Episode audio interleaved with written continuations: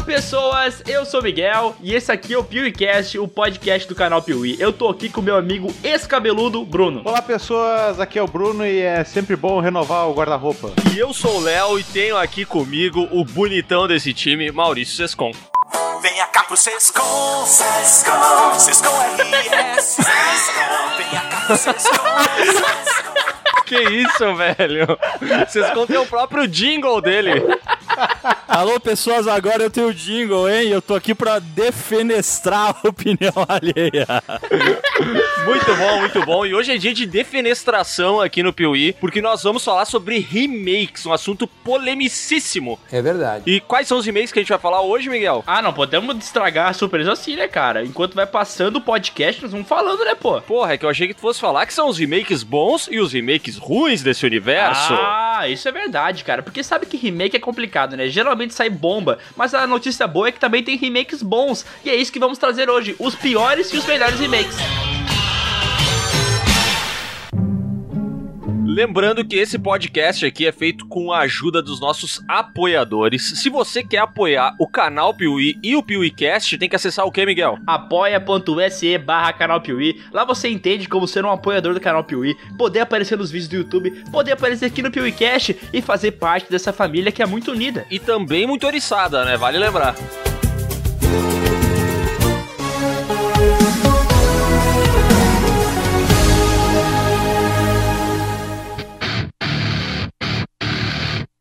Cara, remake que a gente falou no início desse podcast é uma coisa tretosa. Porque geralmente tem aquele filme que a gente guarda no coração com muito carinho, aquele filme que a gente assistia direto e amava ele. Daí os caras vão lá e anunciam um remake. E geralmente os caras só querem ganhar dinheiro em cima de uma marca famosa. Então quando eles vão lá e falam, fazem remake, sei lá, de Karate Kid, por mais que seja bom e seja bem feito, a intuição dos caras é ganhar dinheiro em cima de uma marca já consolidada. E cara, a gente vê isso hoje em dia com muito poder na Disney. Os caras estão pegando todos os desenhos que fizeram sucesso nos anos 80 e 90 e estão lançando de novo em versão live action.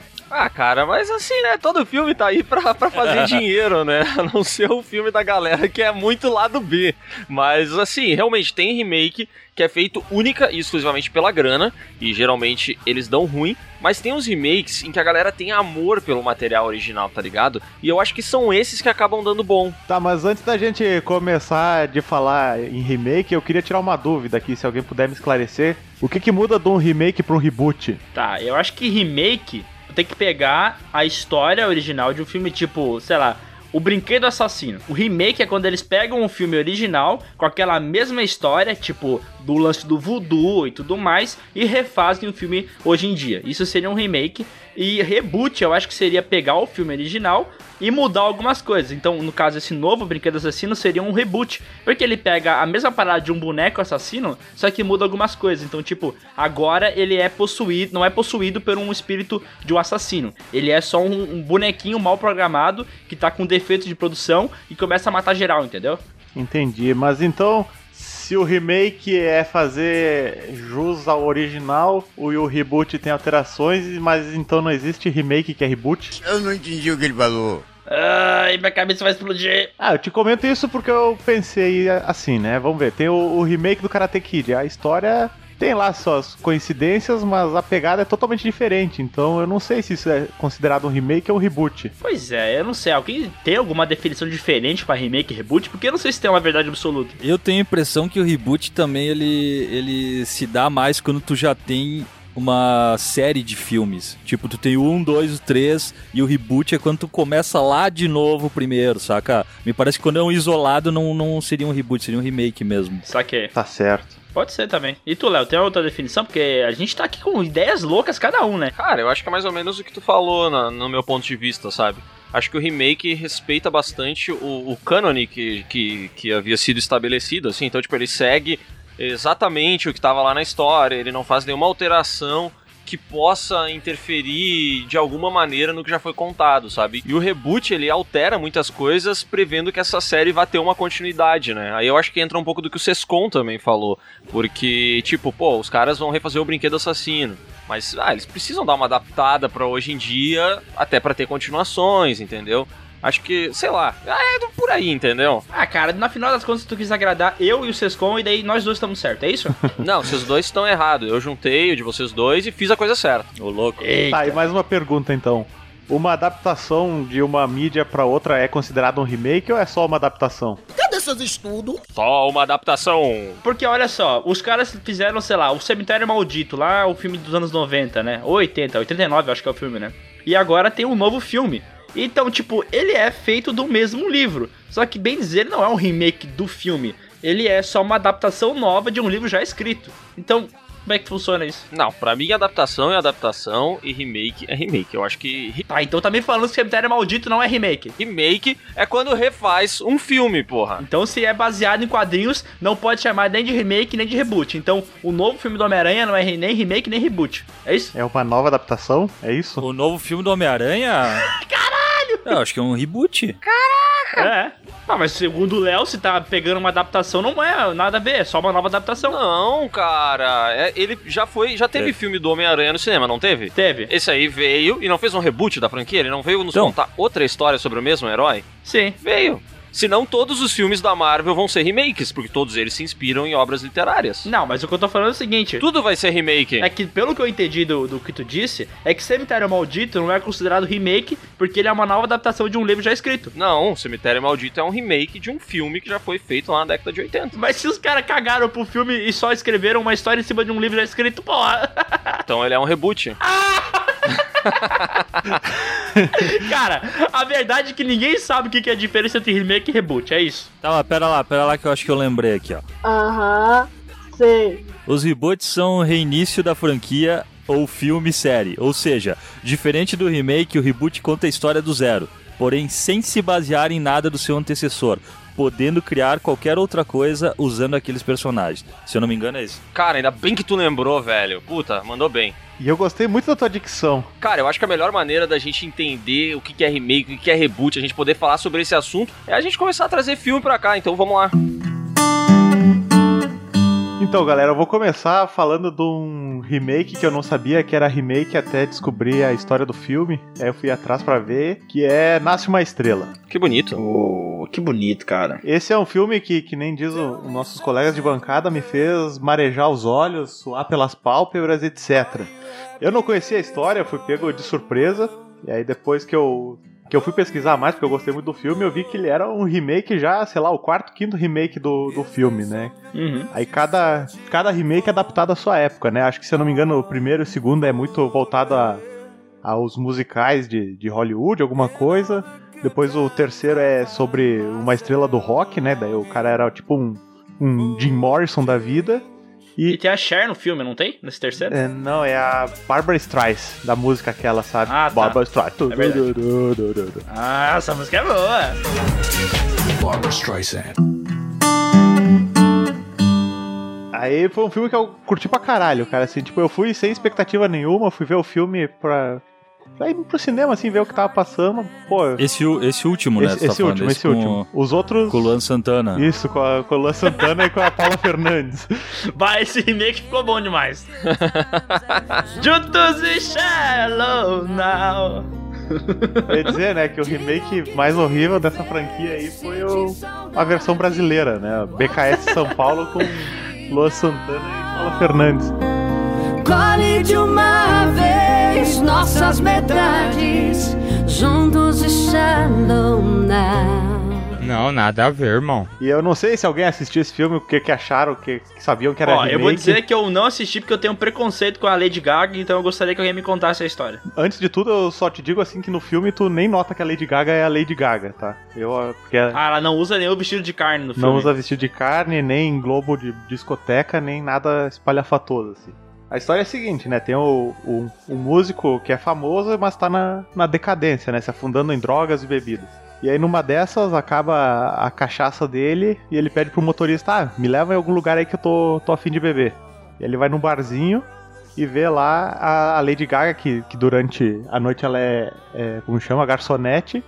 E aí depois ela faz umas performances cantando, assim. E aí o cara fica encantado com a voz dela e tudo mais e diz, pô, vou investir nessa, nessa, nessa garota aí pra ser a nova nova estrela da, da música. E virar Lady Gaga. E virar quase a Lady Gaga. É, bem massa esse filme, né? Porque o cara vai se afundando e ela vai ascendendo, assim. Tipo, Exatamente. eles vivem momentos opostos da vida e ao mesmo tempo eles começam a se relacionar, eles se apaixonam e tal. Cara, eu achei esse filme bem massa, velho. Eu não esperava nada dele. Mas eu lembro que eu vi, antes de ver o filme, eu vi a música, alguma coisa assim, sabe? Eu, eu ouvi a música primeiro, vi o videoclipe. Shallow Essa aí mesmo, achei o clipe foda, velho. E daí eu fui atrás do filme porque eu gostei muito do clipe, tá ligado? E eu achei esse filme muito legal, cara. Ele também me fez assim ter, ter bater aquele suor nos olhos e tal. A- a- as performances dos caras são fodas, né, velho? O. Bradley Cooper é um puta ator e nesse filme ele tá sensacional. E a Lady Gaga, cara, ela tá muito foda, velho. Assim, eu tenho vontade de ver a Lady Gaga em mais filmes, tá ligado? Eu queria que ela parasse de cantar e fosse fazer filme só. É, que é cantando, né? Cara, tem um puta preconceito com o Bradley Cooper. velho. Ué, por quê? Pra mim, pra, pra mim, ele sempre vai ser o. Como é que é o. Se beber não case. Se beber não case. Sempre, sempre. É, tu viu, né? Ele continuou bebendo e deu essa, essa, essa história que aconteceu aí, né? Se afundou em Se droga. beber não cante. Ele casou, né, nesse caso. Casou, exatamente. Ele bebeu e Se casou. beber não cante, é o nome do filme, não é? Isso. A tradução aqui no Brasil? Nasce um alcoólatra. Mas enfim, é um filme muito bom que eu recomendo. Assim, quem não assistiu, assista, viu? Ó, enquanto o Bruno traz um remake que faz chorar, velho, eu vou trazer um remake que faz a gente sentir medo, cara. Que é o remake de Enigma de Outro Mundo. Que o Sescon mudou meu roteiro aqui, ó, e botou Enigma de Outro Trolhão. pra quê? pra que fazer isso? Cara, pra quem não sabe, esse é um filme classiquíssimo de 1982 do John Carpenter, que é tipo um mestre do cinema, né? O cara fez uma porrada de filmes e eu acho que o cara que melhor pode falar sobre o John Carpenter é o Sescon, que é um fã de carteirinha. O João Carpinteiro, É? eu curto bastante, cara. Eu, eu gosto bastante do Enigma de Outro Mundo, mas ah, ele é remake de um. Como é que é o nome do outro? O nome do filme é The Thing for Another World, de 1951. E cara, ele é um filme bem bizarro. No filme original não tem aquela questão que tem no remake dele copiar a forma, né? Porque a grande parada do filme Enigma de Outro Mundo é que eles estão no Ártico fazendo uma missão e essa equipe tá lá estudando as paradas, daqui a pouco vem um cachorro e daí os caras vão salvar o cachorro e uma equipe de noruegueses, eu acho, começa a querer matar o cachorro. Daí ninguém entende nada, os caras não falam a mesma língua, é uma treta. E daí eles salvam um cachorro, explode o helicóptero norueguês. Depois a gente vai descobrir que na verdade esse cachorro não é cachorro coisa nenhuma. E se for um cachorro, é o cachorro do demo. Porque é o próprio cão. Porque ele é um ET que veio de não sei onde. E ele tem uma capacidade muito louca que é matar as pessoas e copiar a forma delas. Então a grande parada do filme, velho, é que tu não sabe se as pessoas que estão lá são humanos ou se é um ET que assimilou a forma deles e agora tá imitando, entendeu? Então, cara, dá uma tensão porque tu fica desconfiando dos personagens, eles ficam desconfiando um do outro, a gente não sabe em quem confiar, é uma loucura. E essa coisa não tinha no filme original. Então por isso que eu vejo que esse remake, ele é muito superior. Porque, cara, é- só essa parada de copiar a forma já muda completamente o filme. E esse, e esse ET aí, esse, não sei se é ET ou essa coisa aí, é malaca, né? Que ela sabe que todo mundo gosta de um doguinho, né? Aí apareceu Sabe. o doguinho ali e fala, ai que bonitinho. E aí o bicho vai lá e rau, te mata, velho. É bem isso, né? Porque, cara, o cara que mata cachorro é um cara que não tem amor, né? É o cara do, é, o, é o demônio. Então, tipo, tu, tu realmente vai querer cuidar do cachorrinho, né? Só que depois tu, se tu vê o que que ele vira, velho, é, é realmente um, um monstro. Ô, Léo, me diz uma coisa, tu gosta desse filme também ou só eu que sou fã? Não, cara, esse filme aí é um classicão, né? Todo mundo gosta dele. Todo mundo que tem bom gosto gosta. Quem tem mau gosto não curte. Mas esse filme é incrível, cara. E ele tem aquele lance dos anos 80 que, que é assim, ele é um filme que tem uma vibe diferente, tá ligado? Ele consegue Aham. te botar na vibe. Tu assiste o filme, tu percebe que ele é um filme dos anos 80, mas ele não é ultrapassado. Tu, tu vai olhando ele e ele tem uma, tem uma, uma ambientação incrível, sabe? Daí mistura, tipo, cenário, que os caras estão na Antártica, no meio do gelo, tá Num ligado? E frio desgraçado. Lá, assim, aquilo lá já, já é ruim, entendeu? Aí eles estão em ambientes escuros, em alguns momentos iluminados só por sinalizadores. E o filme, ele tem uma cadência diferente, tá ligado? Não é terror do James Wan que todo mundo salta e todo mundo pula. Ele é um filme É o que ele clima vai que ele cria, né? construindo, entendeu? Ele vai construindo o terror pouco a pouco. A trilha, ela é bem lentinha, assim. Cara, eu acho esse filme incrível, velho. E eu adoro o Kurt Russell nesse filme. Pra mim é o filme do Kurt Russell. Cara, ele tá muito herói nesse filme. Podia ser um grande herói de ação, hein? É, um grande herói de ação, você pode ouvir isso no podcast número 4. Cara, o Mac Raid é um cara foda demais, velho. E ele tá ali, ele fala assim, mano, eu vou sobreviver. E daí, cara, ele amarra todo mundo, ele tá com um puta lança-chama, e daí tem a cena clássica desse filme, que é a cena do teste de sangue. Por favor, Sescom, explica essa cena que ela é maravilhosa. Então, eles já sabem que o bicho emula, ah, ele consegue emular o que tiver ao redor, seja um cachorrito, seja uma pessoa. Então, eles estão lá todo mundo preso, eles não sabem quem que é o, o malaco, quem que é o capiroto, o cara preta, o coisa ruim, e quem que é de verdade. Só que eles sabem que o bicho tem medo de uma coisa, que se chama fogo. Mas eu acho que todo mundo tem medo de fogo, mas não vê o caso. E aí, eles pegam uma amostrinha de sangue de todo mundo e começam a, a botar um. Porra, sei lá, tipo. É um dois- fiozinho quente, né? Uns fiozinhos que vão, vão causar rabo uma quente. combustãozinha ali. Um rabo quente ali, que você tá usando pra fazer um chimarrão ali, fazer um chá. Mate bem amargo. Mas bate. E aí eles pegam, enquanto eles estão fazendo um churrasco, um costelão 12 horas. E aí. e eles começam a testar na frente um do outro ali pra ver quem que é aquele que tá se fazendo passar por uma pessoa, mas na verdade não é uma pessoa. Entendi. E daí é uma tensão, né? Porque eles vão pegando o sanguinho, vão botando um fiozinho quente, e daí aquela tensão, ah, não é nada. E cara, quando dá a parada de que é realmente, ele até meio que coloca achando que não é aquele cara que ele tá testando, né? Porque ele acha que é outro. E daí quando ele dá, cara, dá um jump scare. Que é aí que eu vejo, né? Que o jump scare aí que é bem aplicado, né? Porque não é toda hora. Ele acontece pontualmente. E quando acontece, tu realmente se assusta. E esse filme tem um dos finais mais maravilhosos do cinema de terror. Porque, cara, no final do filme o que acontece? Todo mundo morre e fica só, velho, o Kurt Russell e um outro mecânico lá. Daí os caras estão na frente do, do- tudo destruído, pegando fogo. Ele se olha e fala assim. Putz, eu não sei se tu é ET ou não. E o outro fala, ah, eu também não sei se tu é ET. Daí os dois ficam se olhando assim e falam, ah, mas quer saber? Agora que se foda, né? Tamo aqui com tudo destruído. E daí os caras terminam se olhando, tomando um whisky, sei lá, qualquer coisa. E o filme acaba, velho, sem esperança nenhuma. Todo mundo morre. É, muito bom esse final. Che, esse remake é realmente muito bom, mas enquanto vocês falavam, eu só imaginei como seria um remake Galdério feito aqui no sul, com a galera assando um costelão, pa- pa- preparando seu mate bem amargo, comendo uma bergamota. Dando aquele tombo na costela. E vê um guaipeca fugindo bem pra baixo da minha laje, eu tenho que proteger o O cachorro. cara vai de cavalo em cima do guaipeca pra pegar ele. E daí no final tem que laçar o ET, velho.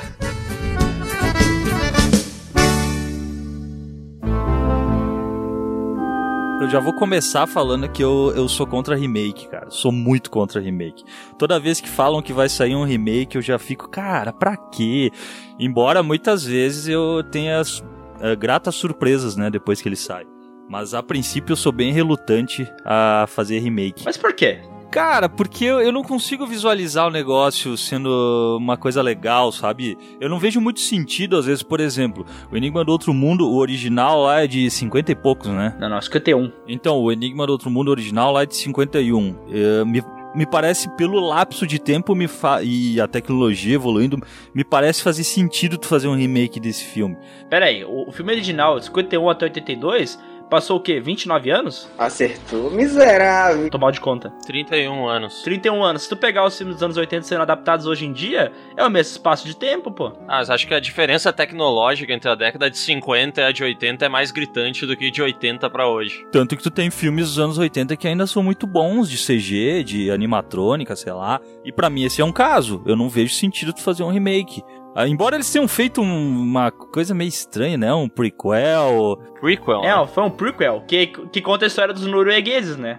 Mas ele, ele saiu meio. A galera tem uma certa confusão. Ele saiu meio falando, ah, tem o remake, mas não é o remake porque ele acaba exatamente onde começa o, o, o primeiro ali de 82, né? Então não faz muito sentido. Mas esse é um exemplo maravilhoso do que tu falou, porque realmente evoluiu a tecnologia do CG hoje em dia. E, cara, o remake, ou não é remake, tanto faz, cara, ficou muito ruim, porque eles mudaram completamente os personagens do filme original, aqueles monstros que eram feitos com boneco tudo mais, animatrônico, e colocaram em CG. E ficou uma maçaroca mal feita, cara, que não dá vontade de assistir, sabe? Eles pioraram completamente a parada.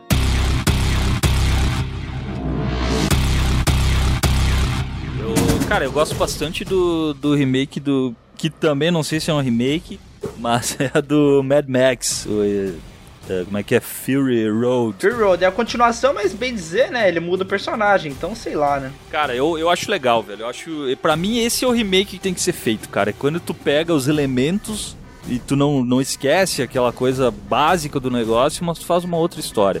Pra mim é isso aí, velho. E Mad Max é maravilhoso porque tem essa parada também de mudar o personagem principal, né? Porque, tipo, claro, tem o, o Max ali que, que leva o filme, mas a Furiosa, mano, é uma adição perfeita pra história, né? É muito bom. E ela é uma gata, né, cara? Não, maravilhosa. Cara, vocês que são fãs de Mad Max, por favor, expliquem um pouquinho melhor a diferença aí do original pra esse remake. Cara, é que assim, o primeiro Mad Max é lá de 1979. E ele é muito diferente do que a gente conhece sobre é, Mad Max. Porque a visão que todo mundo tem de Mad Max é tipo aquele mundo árido, meio desértico, com pessoas com carros transformados, dificuldade de achar água e comida.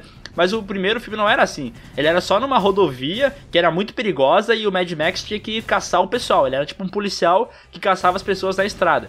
No segundo filme, que daí foi virar aquela parada que a gente conhece hoje em dia. E, mano, a diferença principal, que não é. O novo Mad Max não é um remake, né? Meio como uma continuação. Só que como ele mudou o ator que faz o Max, então eles mudaram várias outras coisas. Algumas paradas sobre diferença de tempo.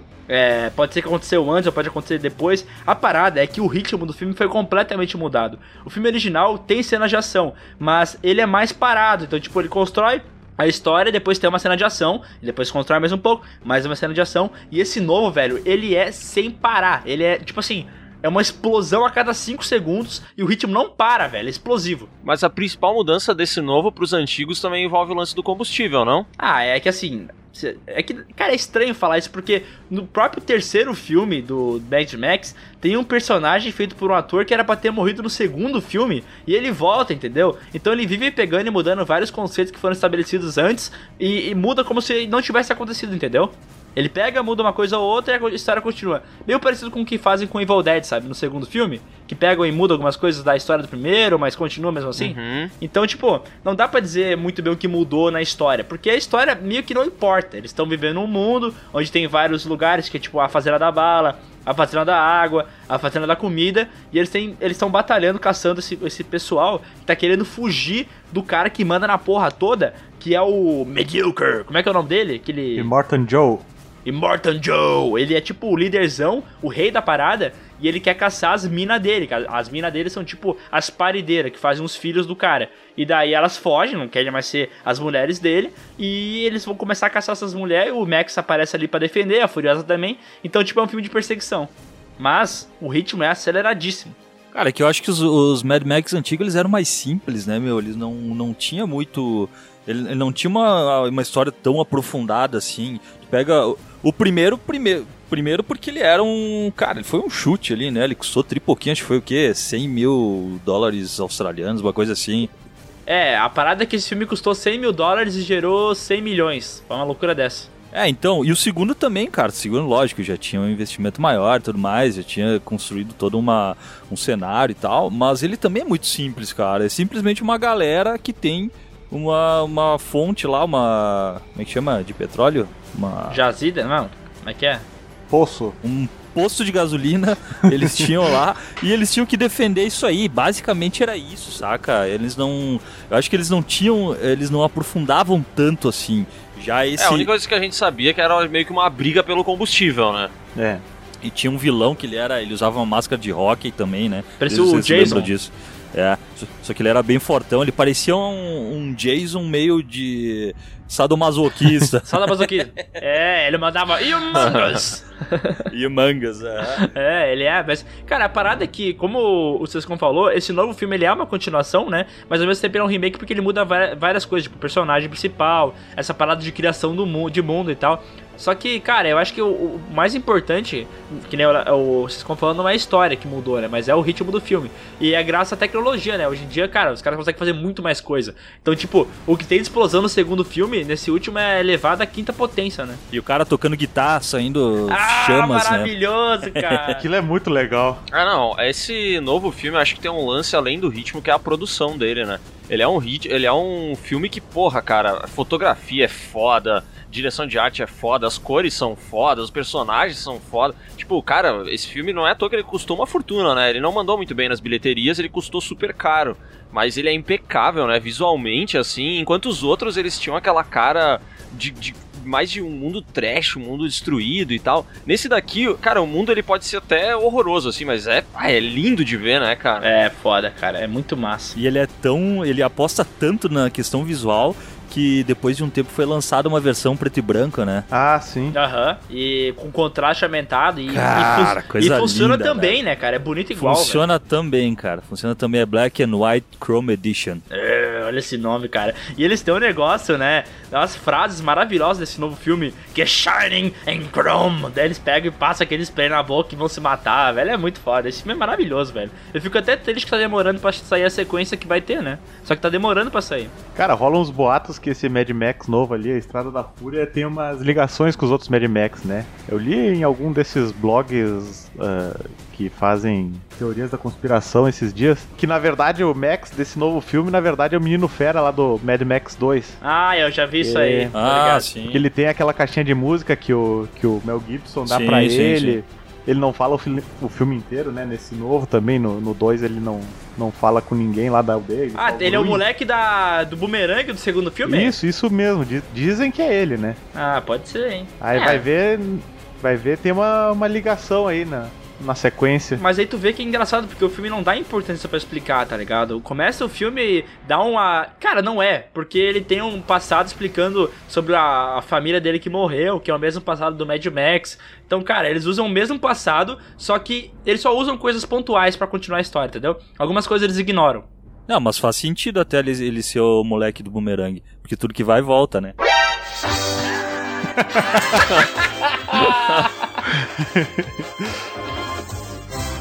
Caralho, eu sou um merda, meu irmão. Já que a gente tá falando aqui dos remakes bons, eu vou falar sobre um que eu acho muito legal, que é Madrugada dos Mortos, aquele filme de 2004, dirigido pelo Zack Snyder, muito antes dele cagar tudo que tem na DC, que conta a história de um grupo de sobreviventes que durante um apocalipse zumbi ficam presos dentro de um shopping center e lá os caras começam a viver, se relacionar e tal, e começam a pensar, cara, pra onde que a gente pode ir, sabe, o que, que a gente pode fazer? A gente não vai ficar a vida inteira aqui dentro dessa porra desse shopping center. Aí eles começam a tramar um plano de fuga, né? E o clímax do filme é eles ah, fazendo esse plano e escapando do, do shopping center. E esse é um remake daquele filme lá da década de 70 do George Romero, né? Que foi, que foi traduzido, não é Madrugada dos Mortos, é Despertar dos Mortos. E aqui, mas o remake é Madrugada dos Mortos, né? Isso. É, Madrugada dos Mortos. Pra causar confusão, né? Isso. Mas esse é um filme que só pega a ideia e muda completamente, né? Porque a parada do filme original não tem nada a ver do que foi feito nesse remake, né? Eles só pegaram esse lance de pessoas presas num shopping, tendo que sobreviver, e o resto mudou tudo. Sim, que só tem o shopping na real, né? Só essa é a grande. Aham. Cara, esse filme aí, eu me lembro que eu, eu era, já fui muito fã do Romero. Aí o velho começou a ficar gaga e fazer um monte de bosta, daí eu. Pintar quadro, né? É, Romero Brito.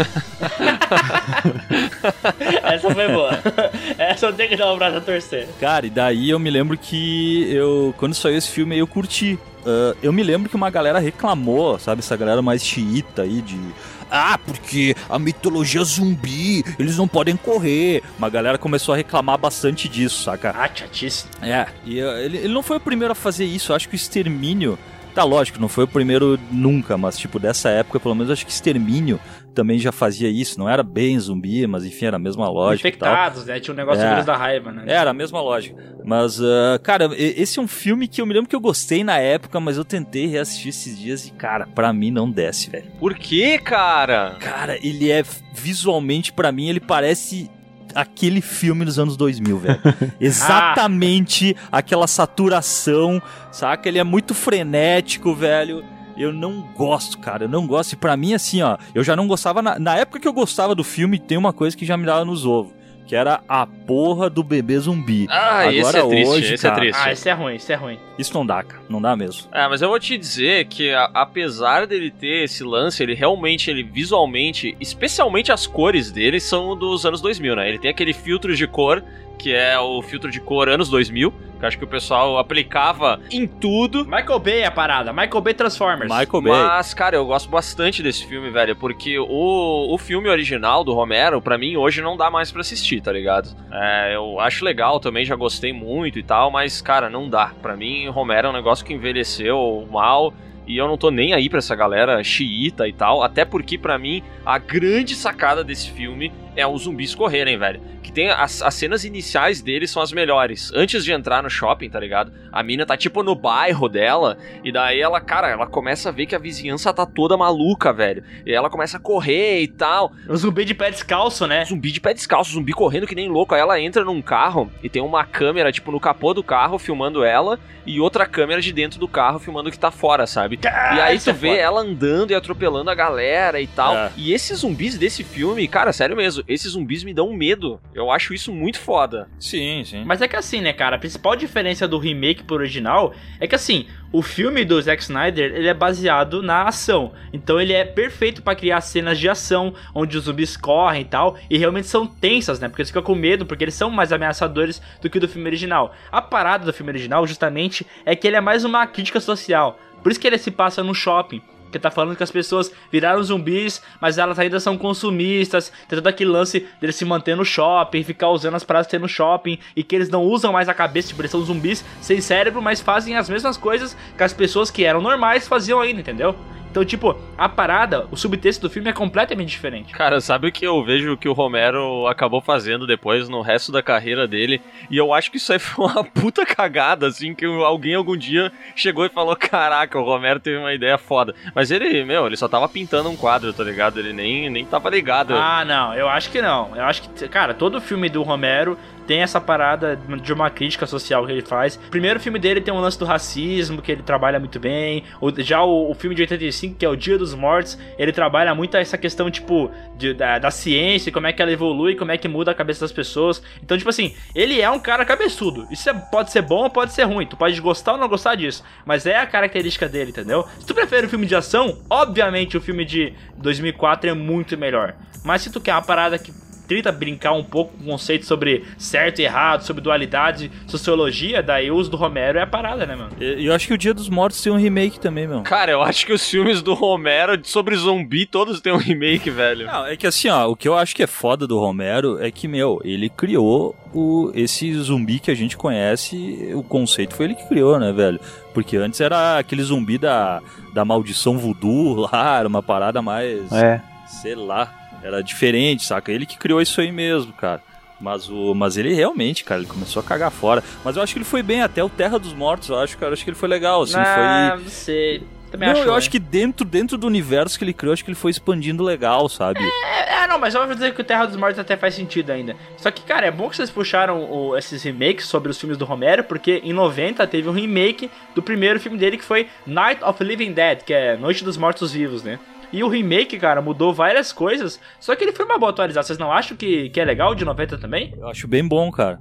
Inclusive, ele só mudou o final, ah, porque o final original ah, tinha dois finais, quer dizer. Do, o Romero mesmo tinha feito dois finais. E aí ele acabou usando um, e nesse remake foi usado o outro. Então ele é, cara, 100% fiel mesmo. Qual que é a diferença dos finais, né, Sescon? Cara, um final. Ele tá. Eu acho que o final do original, se eu não me engano, ele tá passando na frente da. Ele tá passando numa janela lá, o principal. E uns caçadores dão um tiro nele achando que ele é um zumbi. E Ah, tem um é. outro. E tem um outro que ele vira um zumbi. Hum. Saquei que é o que foi usado no filme de 90, né? Isso, E isso no aí. aí. final o principal vira zumbi e quem mata ele era a mina principal, né? E ela vai lá, chega e dá um tiro. Só que, cara, eu vou dizer que o de 90 ele é, ele é legal, tá? Ele é meio datado ainda e tudo bem, mas ele é bem feitinho porque ele tem esse negócio de tensão, sabe? Ele é mais bem feito, a maquiagem é do Savini, né? Então, tipo, cara, os, os zumbis estão muito melhores, assim, a parada. Tem um zumbi que eu lembro que, que quebra uma janela, ele quebra uma janela assim, ele é um zumbi careca, ele fica com os braços assim, abertaços, mano, dá muito medo aquela parada. Cara, e se eu não me engano, o Savini, ele não só ah, é da maquiagem, mas ele, ele dirigiu também esse remake. É, dirigiu o filme, o filme é dele, é- ele é diretor mesmo, verdade. Savini que depois foi fazer um monte de coisa, inclusive do, do Ah, Robert é Rodrigues, né?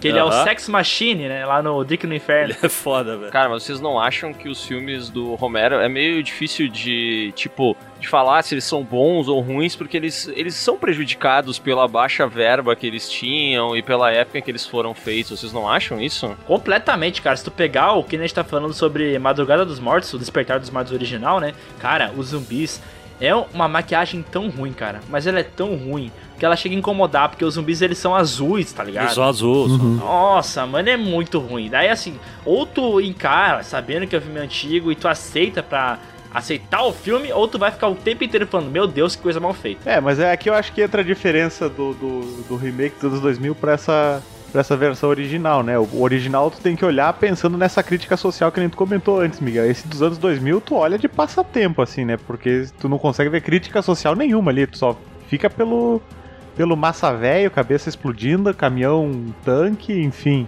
É, cara, pô, é- ele muda completamente o gênero do filme, né? Total. Ele só tem a mesma parada, zumbi, shopping, mas é outra parada. Exatamente. Mas é um. Cara, eu acho que é legal. É, essa que é a parada, sabe? Tu pegar uma ideia e fazer um pouco diferente, entendeu? Se tu vai fazer exatamente igual, que daí tu vai puxar agora, é, Bruno, pra nós, o remake de Psicose, cara. Meu Deus. Ah, cara, Psicose, né? É um filme que funciona tão bem do jeito que ele é que não precisaria de um, de um remake, né? Cara, a primeira vez que eu assisti Psicose foi a versão original, acho que foi no Intercine, Supercine, Telecine, algum desses cines da Globo. Telecena. Telecena, isso. É um velho, né? De hora em hora, né? Nos intervalos SBT eu assistia. Resultado parcial da telecena de Páscoa. 12, 18, 23. 16.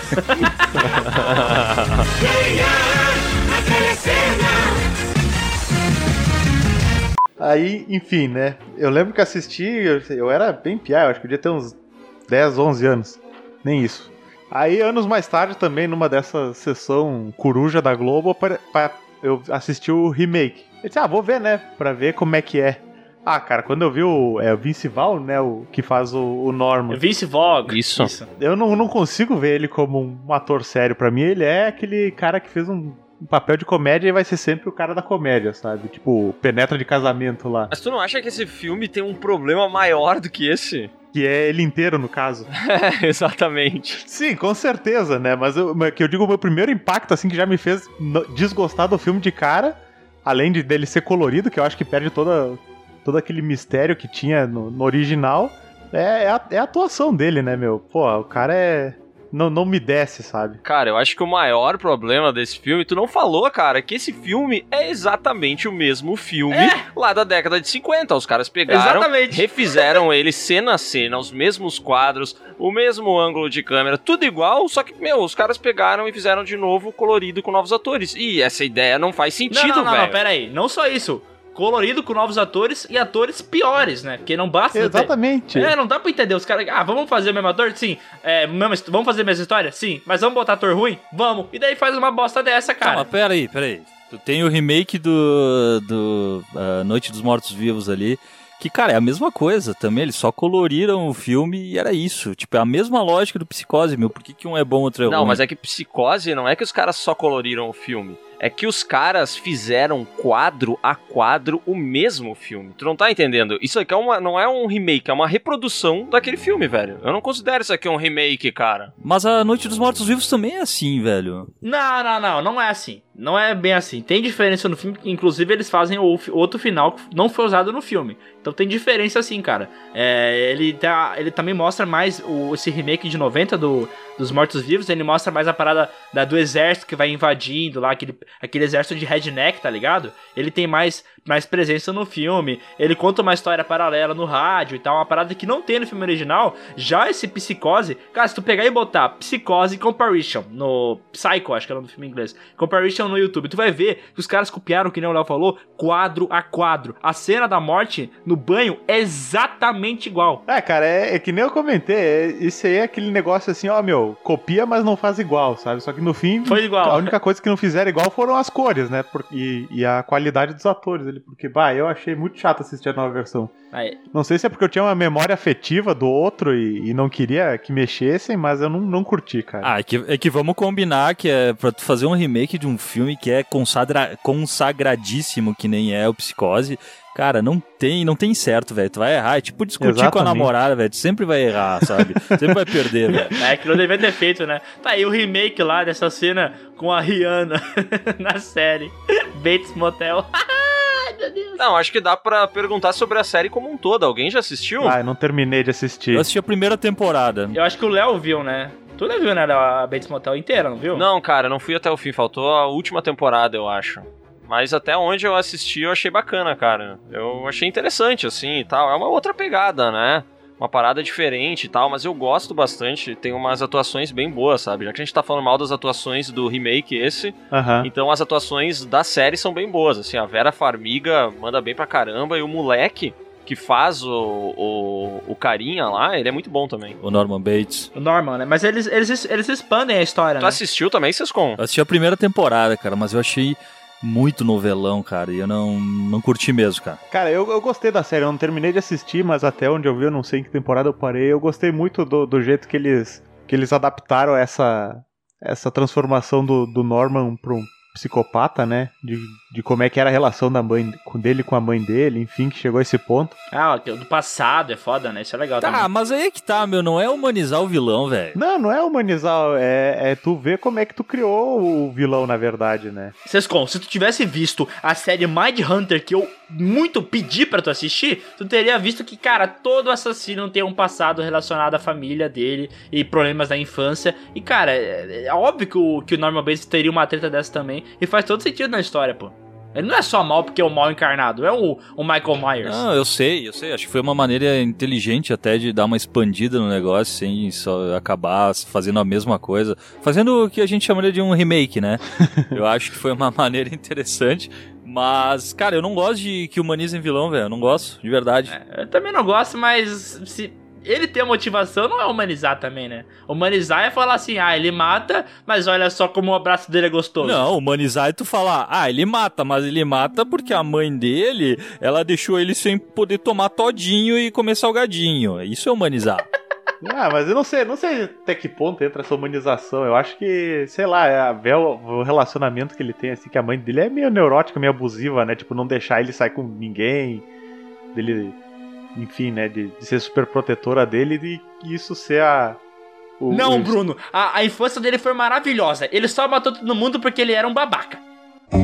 Eu sei que o Léo tá louco pra puxar um filme aqui que ele adora, ama de coração. Fala, Léo, fala do remake que tu gosta, vai. Não, cara, esse daí eu vou deixar pro fim, porque eu tô nesse podcast única e exclusivamente por um filme. É só isso que eu vim fazer aqui. Eu não quero saber o filme de vocês, eu não quero falar os meus. Eu tô aqui pra falar de um filme, eu vou deixar ele pro fim. Agora eu vou puxar um outro remake que eu acho uma bosta, que é aquele Halloween do Rob Zombie. Acho que lá uma, uma grande droga, cara. Sério, eu acho muito ruim mesmo. Porque o lance do Halloween original era um filme lento, era um filme que ia construindo o personagem. Era um filme assim que ele. É aquela história de clima, entendeu? Um filme de clima. E o filme do Rob Zombie é um filme de sangueira, tá ligado? É gente morrendo, é sangue jorrando, é aquela fotografia escrotíssima do Rob Zombie. Então, cara, esse é um remake que eu acho muito ruim, que pra mim atrasou a- a- o retorno dessa franquia, porque ele ainda teve uma continuação, velho. Nossa. Eu não sei, vocês assistiram esses filmes? Sim. Não, mas sim. peraí, isso aí tem a treta principal que o Sescon odeia, né? Que é humanizar o vilão. Fala aí, cara. Porque esse, é o, esse aqui é levado à última potência, esse bagulho. Não, mas esse, esse filme tem uma outra coisa que me deixa mais puto, velho. O Rob Zombie, ele botou a mulher dele pra trabalhar. Ela é a, ela é a mãe do, do Michael Myers, né? Do Michael Myers. Nepotismo. Não, não. O que, que me deixa muito puto? Olha só meu raciocínio. Ele mostra, tem a irmã do Michael Myers, que é uma guria de 17 anos, ela vai transar, aparece os peitos dela, tá? Ai. Todo mundo que tá ali, toda mulher que tá lá, tá sujeita a mostrar os peitos. A mãe do pequenininho Myers, ela é uma stripper e não aparece os peitos dela. Vai se fuder, velho. Tá preservando, tá. Caraca. Suvinando agora um peitinho, velho. Não, mas é muito. cara, Esse filme é ridículo porque, que nem o, o Cisco falou, a mãe dele é stripper. O padrasto dele bate nele e bate na mãe. A irmã dele é uma escrota. O namorado da irmã dele é um babaca. Ele sofre bullying na escola. Tipo assim, cara, eles pegaram o pior cenário possível pra fazer o cenário do Michael Myers. E no filme original, o Michael Myers, justamente, que nem eu falei antes, era um mal encarnado. O Dr. Loomis até fala, né, cara? Não, esse aqui, eu tentei ajudar ele num tempo que ele tava no manicômio, mas não dá. O moleque é o catiço, não tem jeito. E daí, daí entender que, cara, a vida dele era de boa. Ele só, uma hora o demônio encarnou, ele saiu matando gente. E daí, cara, se a, é- a história original é essa, se tá até definido que ele é mal porque ele é mal, daí não tem que ficar mudando, pô, não tem que ficar dando motivação.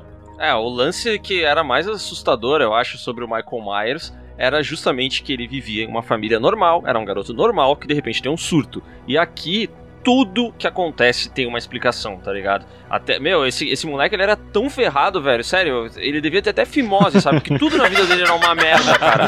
Tudo era uma merda, velho. Então, tipo, os caras justificam tudo, cara, e pra mim isso tira total a força do personagem. Não, e depois as continuações, cara, do esse Halloween 2, do Rob Zombie, cara. Daí tem um lance da irmã dele. Ai, cara, e daí tem umas visões com a mãe, que, né, tem que ser a mulher do Rob Zombie. Ela morre no primeiro filme, mas ela tem que voltar, né, pra ela ganhar um salário também. E daí ela é tipo um anjo que aparece com um cavalo branco, velho.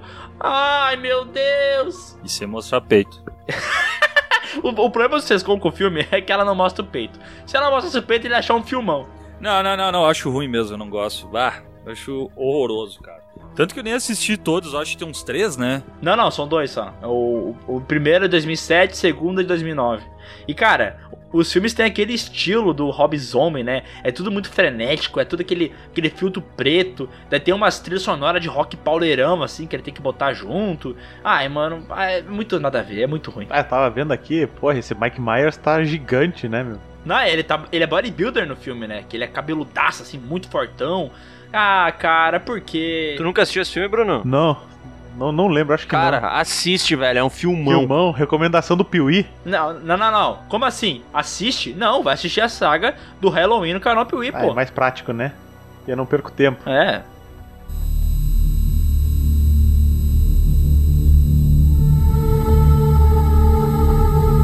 Já que vocês estão falando, velho, de filme de terror, filme de terror clássico, tá, tá para ser remake pior do que A Hora do Pesadelo também, né, cara? Aquele remake de 2009 que mudou um monte de coisa. Agora, na verdade, o Fred Krueger, ele é um pedófilo. Isso até que é legal no filme, essa história dele do passado e tal.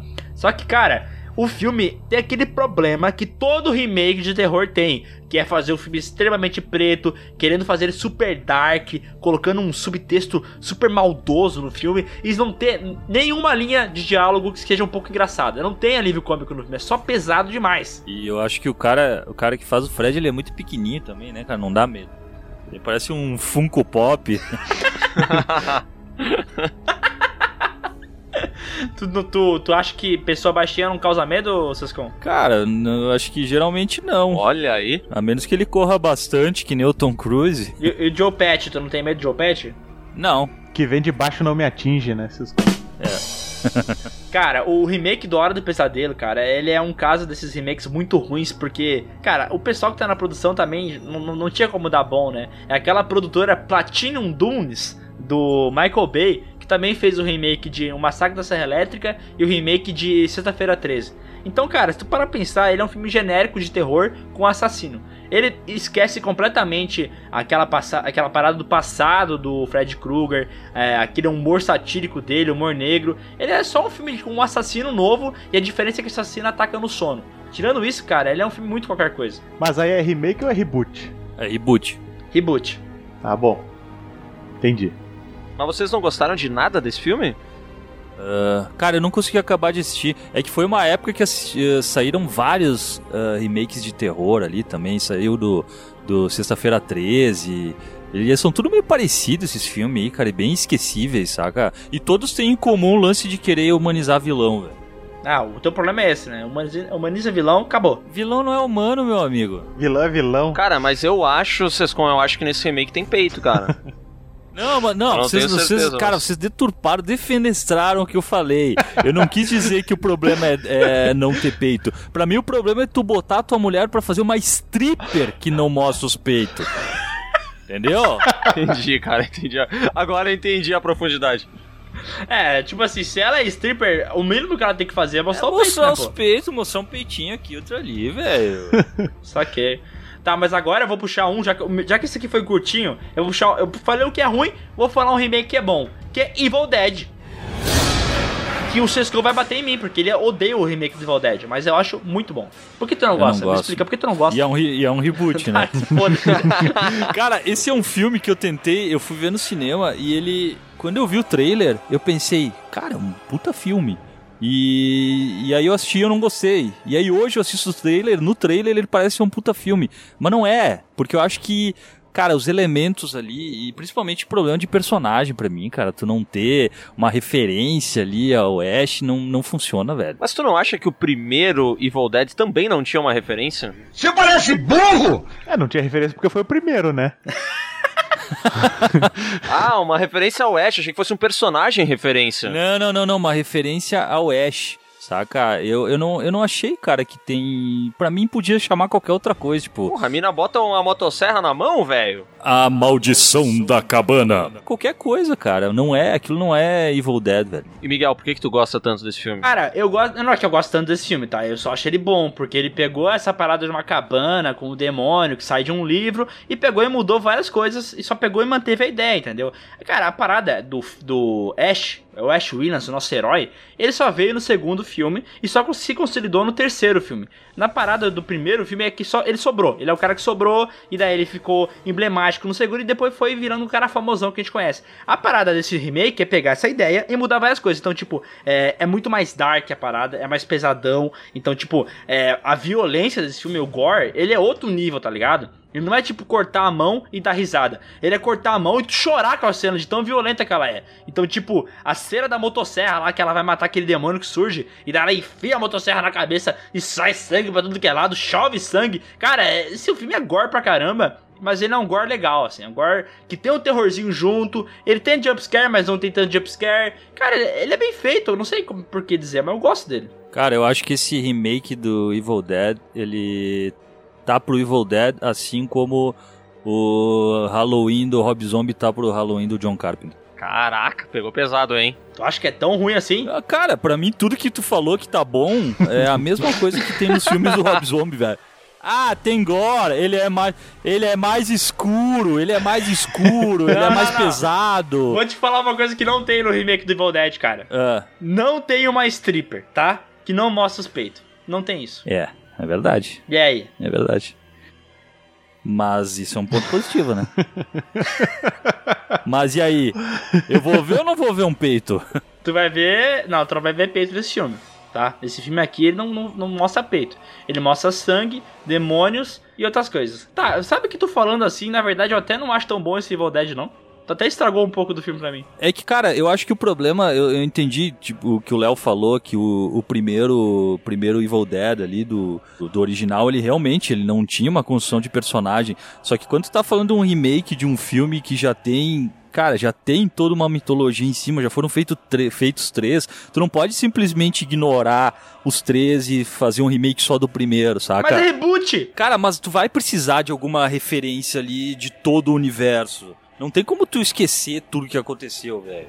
Saca? Não, eu entendo o que o Sescon quer falar, cara. É porque, é porque realmente o Ash, ele se tornou o símbolo de Evil Dead, né? Então eu acho que é difícil fazer um reboot sem o personagem, sabe? Isso eu acho que complica, assim, para mim esse filme tem as referências. Ele tem o Necronômico, ele tem a motosserra no braço, ele tem os caras sendo possuídos, ele tem o alçapão. Eu acho que ele tem um zilhão de referências, cara. Ele realmente só não tem o Ash e as piadas do Ash. Eu acho que é a única coisa que ele não tem, tá ligado? É, o meu, maior problema com esse filme é que ele é zero humor, tá ligado? Eu acho que ele podia ter um alívio cômico uma hora ou outra. E não, cara, ele é muito focado naquele drama da mina que era viciada em drogas, que daqui a pouco começa a vir uns demônios, eles não sabem se ela tá viciada ou não, saca? Cara, isso é legal do filme, mas, cara, ele só foca nisso, não tem uma paradinha zoada. A única cena de, de humor do filme é no pós-créditos que aparece o, o Bruce Campbell falando groove, que é tipo uma homenagem, só que dentro do filme não tem nada, entendeu? Então, tipo assim, se tu quer ver uma homenagem aos primeiros filmes do Evil Dead, tu assiste Ash vs Evil Dead. Se tu quer ver a mesma história de cabana revisitada, daí tu assiste Evil Dead 2013, que é completamente diferente. Resumindo, tu, agora tu acha esse remake ruim, é isso? Cara, é que como continuação, é que ele não é continuação, entendeu? Ele é um remake, ele muda as coisas, tem que mudar as coisas, senão não é remake, é continuação, pô. Mas não era um reboot? Ah, eu não sei, pô, vocês quebraram meu argumento. É ruim, é ruim, aposta, odeio. Cara, eu acho que ele. Não, eu não acho que ele é horrível mesmo, mas ele é esquecível, cara. Ele é esquecível. Cara, ela corta a mão com uma faca elétrica. Ah, cara, eu acho que ele cai na mesma. Eu não assisti o filme, mas ouvindo vocês falar, eu acho que ele cai na mesma panela ali do Psicose, sabe? É um remake que não precisava ter sido feito. Ah, mas não, nada a ver. Cara, o primeiro Evil Dead, velho. Os três filmes do Evil Dead, tá? Eu acho que eles, eles precisavam de um remake. Não precisavam, mas eles não são filmes que. Não, não podemos fazer um remake desses filmes. Porque eles são fi- filmes muito baratos, que têm uma estética que fica ultrapassada e que eu acho que tá tudo bem, entendeu? Olha Ash vs Evil Dead. Renovou a parada, tá ligado? Eu acho que é legal renovar. E Evil Dead eu acho que era uma boa coisa pra renovar. Só que esse filme, eu não acho. Primeiro, eu acho esse filme legal. Mas eu realmente acho que ele é um filme de terror que não se assemelha tanto a Evil Dead, única e exclusivamente por causa do Ash. Mas eu acho que ele é um bom filme de terror, tá ligado? E muito se fala de uma continuação desse filme, e eu acharia legal que tivesse uma continuação.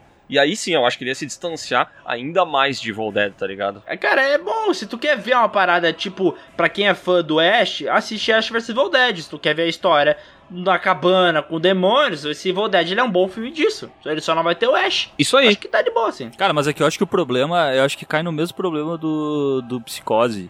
Não tô comparando Psicose com Evil Dead, embora Evil Dead seja muito melhor. Mas é.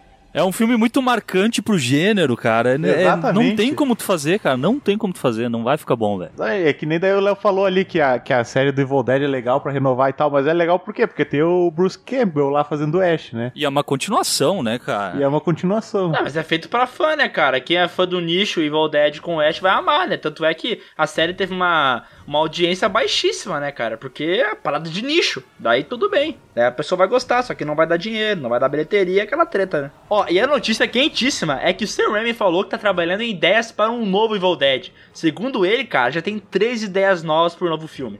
Mas eu não sei se é remake, se vai ter Bruce Campbell, se não vai ter, porque o Bruce Campbell falou que o personagem tava aposentado, agora já tem essa história, não sei o que esperar, velho. Nem eu. Nem eu.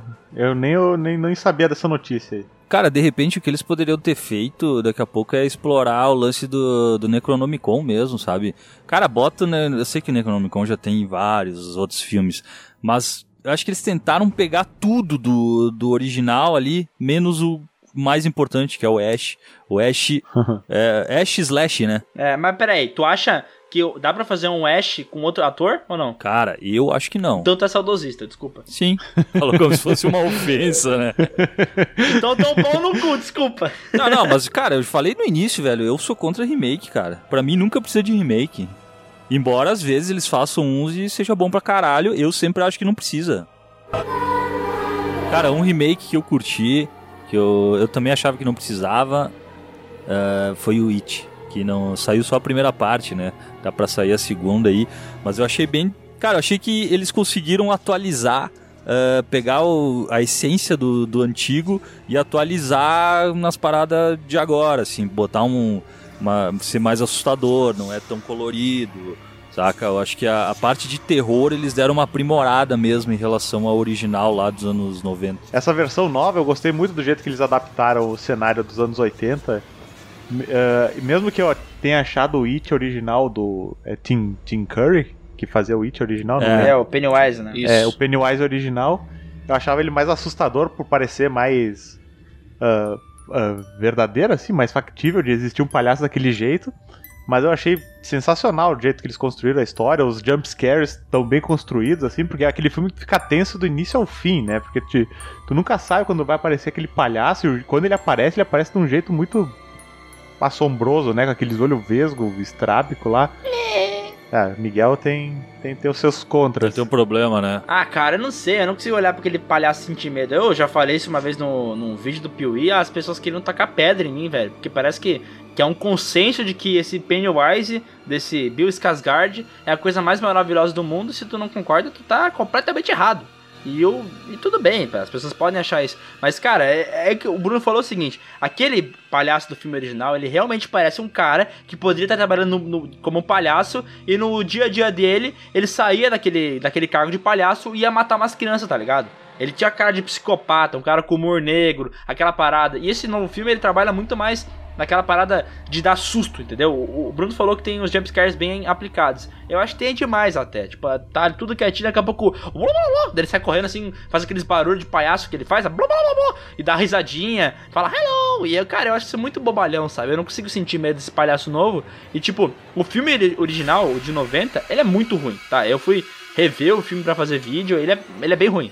Só que o palhaço é mais bem construído, então o humor dele é mais bem aplicado, as cenas que ele aparece, assim, cara, eu, eu fico com- eu fico tenso, sabe? E nesse novo filme não acontece Mas isso. tu gosta de algumas coisas desse novo filme também, né? Gosto, principalmente do elenco Mirim ali, né? Os caras pegaram uns atores sensacionais, cara. Cara, o elenco Mirim do filme original é terrível, é, É terrível. O elenco adulto é terrível É também. ainda. Então, tipo, é pior ainda, cara. É tudo errado. E nesse novo filme, toda a relação de amigo, é, eles andando de bicicleta, conversando, brincando junto, tudo isso é mais é, aceitável, parece mais real, sabe? É que parece que, pra mim, o, no- a única vantagem, a única superioridade do original é o palhaço, cara. Porque todo, todo o resto é mais bem construído nesse novo, todo o universo ali é mais legal, os medos de cada um é sensacional, saca? No, no antigo parece que era o Tim Curry levando nas costas o filme inteiro, sabe? É, exatamente. É, isso que eu quis me referir eh, quando eu falei do de que eu gostei a construção desse novo filme, sabe? Porque mesmo que o palhaço do Tim Curry, pra, na minha opinião, fosse muito melhor do que o- os Skarsgård ali, né? ah, o filme, ele por si, ele não me atrapalha o palhaço, a estética dele, né? Até porque eu acho que quando eles fizeram essa primeira versão do It ali dos anos 80, se eu não me engano, até a- o próprio It, né, o, o Stephen King se baseou naquele assassino lá, o John Wayne Gacy, que era um cara que se vestia de palhaço e matava criancinhas, né? Então acho que também eles se basearam na estética desse cara pra fazer o, o a, a- a- como é que chama, o figurino do, do Tim Curry. Aí por isso que eu acho que ele dava mais medo, sabe? E levava o filme nas costas. É, talvez se se tivesse. É que também não sei se funcionaria, né? O filme de hoje em dia com aquele palhaço lá. Talvez. Narrativamente, o palhaço que foi feito pra esse novo filme funciona bem, cara. Ele é bem construído. Mas pra mim, eu tenho esse probleminha. Tirando isso, cara, eu acho um excelente filme. Tipo, ele é muito mais bem construído. Tanto é que é o filme de, de terror com a maior bilheteria de todos os tempos, né? Todo mundo gosta desse filme. Sim, eu gostei pra caramba desse filme. O Léo, cara, o Léo é um fã de carteirinha. Eu não queria falar isso pra ninguém, mas o Léo, cara, ele ama esse filme.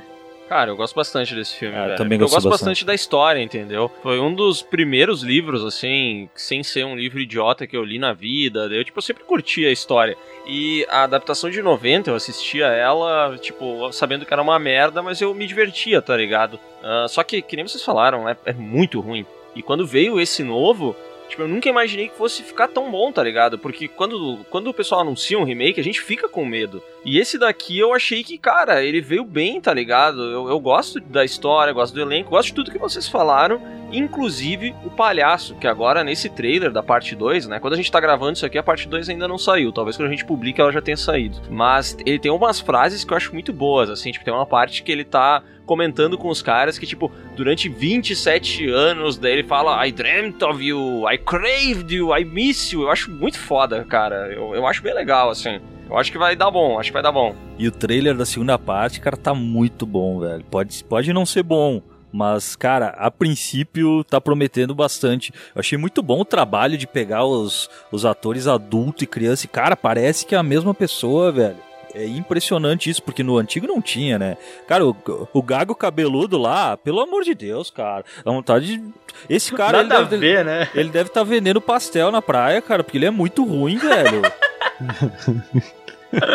Bah, o elenco é muito ruim do filme original. Puta que pariu, é muito ruim mesmo. Mas essa parte 2 tem um elenco massa e, cara, vai dar certo. Tô esperançoso. Então eu tenho fé. Se liga na Piuí, vai ter um monte de vídeo sobre ele lá. Vou puxar agora uma gama de remakes que eles são, na verdade vocês já meio que deram spoiler que não curtem, mas que eles são exatamente igual ao original e aí pra gente debater aqui. O primeiro deles é Quarentena, Merda. Ah, merda não, para. Como assim merda? que pra quem não sabe é um remake de um, de um filme espanhol chamado Rec, como eles falam lá na Espanha, né? E eles não Ah, chamam de sim. filme, eles chamam de película. e, cara, eu, eu vou te falar que eu tenho um puta preconceito com esse quarentena aí, velho. Porque eu gosto muito do Hack original. Eu tive o privilégio de assistir no cinema o lançamento em São Paulo. E, cara, eu tenho um apego emocional muito grande com esse Hack original espanhol. Então, quando veio quarentena, eu já fiquei pistola, saca? Falando, ah, tô fazendo remake, vão se fuder, acabou as ideias de Hollywood. E aí, depois que tu assistiu, tu não curtiu? eu não assisti. Vai se ferrar, velho. E esse plot twist aí, hein? Mas eu, pelo contrário, assisti Quarentena e assisti Hack. E, cara, sinceramente, eu acho que as pessoas que odeiam Quarentena é só porque elas viram o Hack primeiro e daí na hora de ver o Quarentena era o mesmo filme com atores americanos. Daí fala, nossa, como os, os estadunidenses podem fazer tal coisa, como eles são maus. E, cara... Mano, é a mesma coisa o filme, do mesmo jeito, a mesma parada. Só não tem aquele passado do Vaticano lá que tem no filme do, do Hack é mais bem construído, tipo, o Hack é melhor, com certeza. Mas a tensão criada é quase igual. Então, tipo, também vai sair com medo, também vai ficar tenso. É tipo, é a mesma coisa, mesmo filme, só que com ator americano. E não tem por que ser ruim isso. Eu gosto dos americanos. Cara, eu acho que Quarentena é literalmente o remake desnecessário do universo. Assim, tipo, ele foi lançado o quê? Dois, três anos depois do filme espanhol. Não muda porra nenhuma, o espanhol tava bom. Ele não envelheceu. Eu- tipo, cara, eu não consigo ver um sentido nesse filme, tá ligado? Cara, esse senti- o filme só existe porque americano tem preguiça de ler legenda. É só por É. isso. E eles não gostam de ver filme dublado. Então, tipo, os caras são tão egocêntricos que eles chegaram ao ponto de ter que fazer um filme igual, sem mudar nada, contando a mesma história. Só que, cara, a minha parada é essa: é que o filme, assim, ele é uma cópia. Uma cópia copiadinha. Só que ele não é ruim porque ele é uma cópia. Ele, se ele é a mesma coisa, não tem como ele ser ruim, entendeu? Não estraga nada do filme Hack. Eles... Tá, pera, Psicose é. Não... Então aquele Psicose de 1998 é bom. É, É contradição. isso que tu tá me dizendo. Cara, Não, não. Ele estraga. o, o, o Psicose estraga. Ele coloca o Vince Vaughn como Norman Bates. Ele estraga o filme. hum, Esse aqui não. A menininha que faz ali o papel principal até que é boa. Ela também fez Branquelas. hum. Ó, mas ali o, o Sescon botou que Deixe-me Entrar é um remake dessa parada. Só que, cara, o Deixe-me Entrar é um remake bom, cara. Não é um remake ruim, não. Mas eu também não assisti. Boa. Cara, mas não é a mesma coisa? Não é a mesma pegada? É que o, o original, cara, eu achava bem bom mesmo, cara. E é, é que, cara, pra mim, é que foi tudo na mesma época. Teve também o Martyrs, aquele filme francês que é sensacional. Teve um remake também. Eita, esse é pesado. Ah, sensacional. Sensacional, sensacional. E, cara, e daí eu, eu, não, eu não, não curto essa vibe aí de, ah, vou fazer um filme exatamente igual, só que com atores mais ou menos conhecidos de Hollywood ali, só pra tentar pegar esse público. Saca? E pra mim não precisa, velho. Ah, cara, eu concordo, velho. Eu não assisti alguns desses remakes e dane-se eles, entendeu? Americano que vai aprender espanhol, porque nos Estados Unidos hoje em dia só tem latino, É. velho. Eles têm que aprender espanhol. Tá, é, tá, tá bom. Eu retiro o que eu disse. Quarentena é um lixo. É um filme que se você ver, você vai passar mal. Ele, ele faz mal pros olhos e faz mal pro coração. Apaga esse filme da humanidade. Os filmes que o Miguel tá defendendo, a gente tá conseguindo fazer ele mudar de opinião, né? Ah, é, eu caguei. Eu não falo mais nada. A não ser, ah, inclusive isso que ele odiava, tipo psicose, né? Que agora há pouco ele, ele acabou aí assumindo sem querer que ele adora. Ah, tomar no teu cu, eu não adoro esse filme, eu acho uma bosta. Cara, eu acho que eu acho que desses remakes aí também teve uma teve um vários de filmes japoneses que, cara, pra mim faz o eu não tô falando que é bom, mas pra mim faz um pouco mais de sentido, porque a cultura oriental ela é muito diferente. Então tem algumas coisas que, cara, não funciona pra. Não, não, não, não, não. Se tu pegou e destruiu meu argumento, eu vou destruir a mesma coisa. Americano tem que aprender a cultura oriental pra aproveitar o filme também. Ah, toma no cu, rapaz. Não, tem que olhar o filme original. O remake de Grito é ruim, o remake de Chamada é uma bosta. Vai ver os original. Tá bom. Agora, agora o Piuí tá falando isso aqui, ó. Remake de filme de outra coisa, apaga. Aquele remake do Martin Scorsese lá, do, do Infiltrados, que fez o remake do filme chinês, também é uma bosta. Não pode fazer remake agora, é isso. Não, acho que pode. Até tá, com eu jeitinho tô tá. virando um déspota no podcast. Põe uma coleira no Miguel.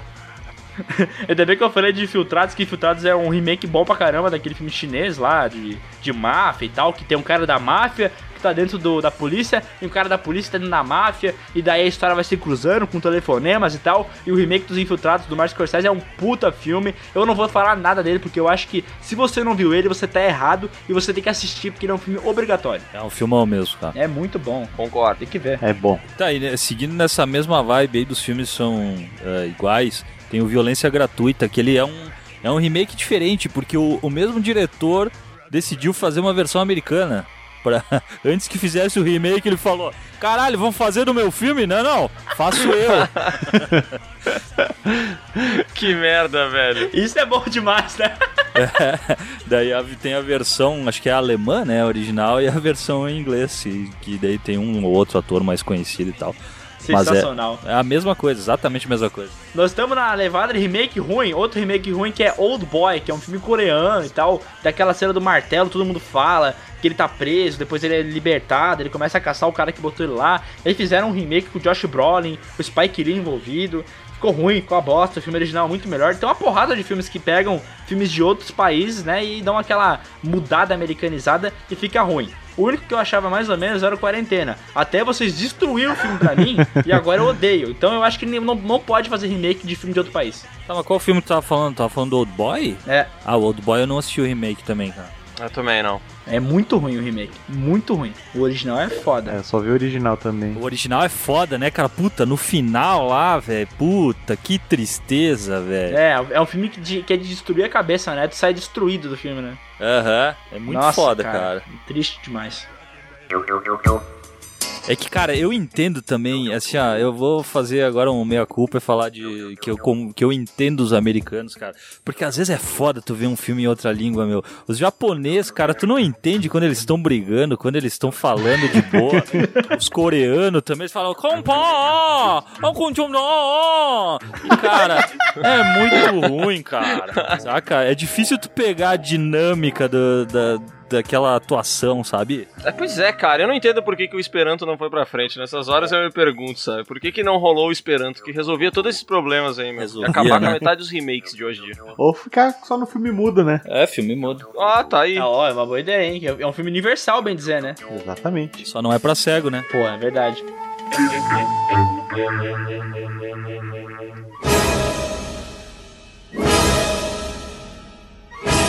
Tem muito mais filme pra gente falar aqui, velho, e nós vamos ter que fazer uma parte 2. Mas pra finalizar esse podcast, eu queria muito que o Léo trouxesse o filme que ele veio pro podcast pra falar. Por favor, Léo. Cara, finalmente o momento que eu tanto esperava, meu. Eu vim aqui pra falar sobre um remake que eu odeio, que é o remake de Robocop de 2014, dirigido pelo nosso excelentíssimo José Padilha, o homem que narra a vida sempre. É o homem da narração, né?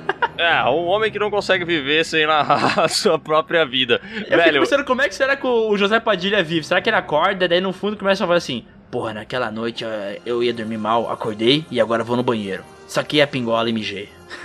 será que ele tem isso na cabeça dele? Cara, tem um episódio de Family Guy que o Peter tem três desejos e um desejo que ele pede é que ele te- tenha uma música tema toda vez que ele caminha.